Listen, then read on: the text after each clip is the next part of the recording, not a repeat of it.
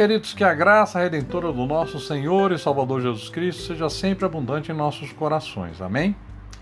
Dando continuidade ao estudo do Evangelho Sinótico, vamos estudar hoje Mateus 11, de 1 a 19 e Lucas 7, 18 a 35. Neste texto, Jesus responde à dúvida de João Batista. Quando vamos estudar a palavra de Deus, nós vamos ver de que João Batista foi o primeiro a anunciar o reino de Deus. Mas ele também foi o primeiro a sofrer por pregar as boas novas de arrependimento. Neste texto, retrata o momento em que ele estava preso na cela, separado do deserto onde foi a sua casa durante muitos anos, pregando para a multidão e batizando as pessoas, chamando as pessoas ao batismo de arrependimento.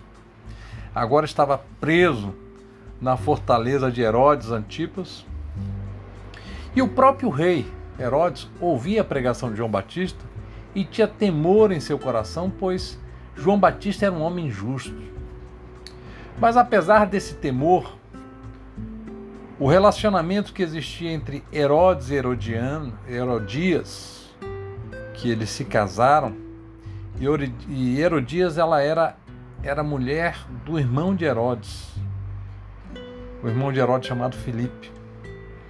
E Herodes mandou prender João Batista porque João Batista condenava o relacionamento deles dois publicamente.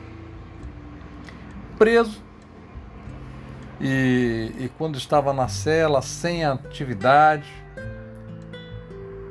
sem poder anunciar a palavra para multidões, sem poder chamar as pessoas para o arrependimento, João Batista viu os seus dias entrando semana e semana, saindo semana, passando-se o tempo e não via nenhuma mudança na sua situação de prisioneiro.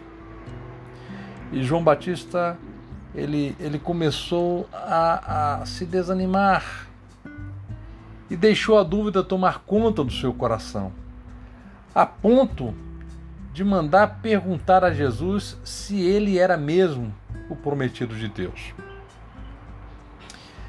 É, Lembre-se, irmãos, que João Batista foi quem batizou Jesus e que quando Jesus saiu das águas, desceu o Espírito Santo sobre ele e todos ouviram a voz dizendo que Jesus Cristo era o Filho amado.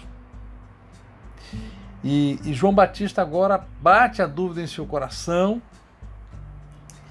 e Jesus ele manda responder a João Batista, mandando-lhe anunciar o que todos estavam vendo e vivendo.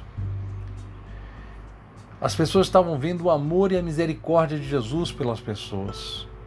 Jesus estava curando enfermos, cegos, leprosos, expulsando demônio, libertando os cativos, ressuscitando mortos e cuidando dos pobres.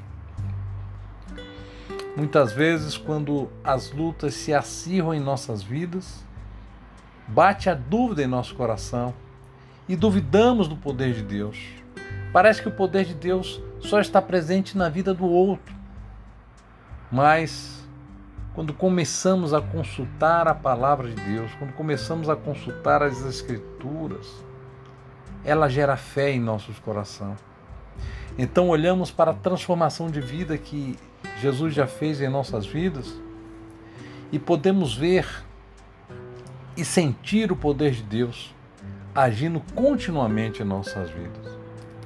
Os discípulos de João Batista voltaram e deram testemunho do que eles viram Jesus fazer e do que Jesus tinha dito.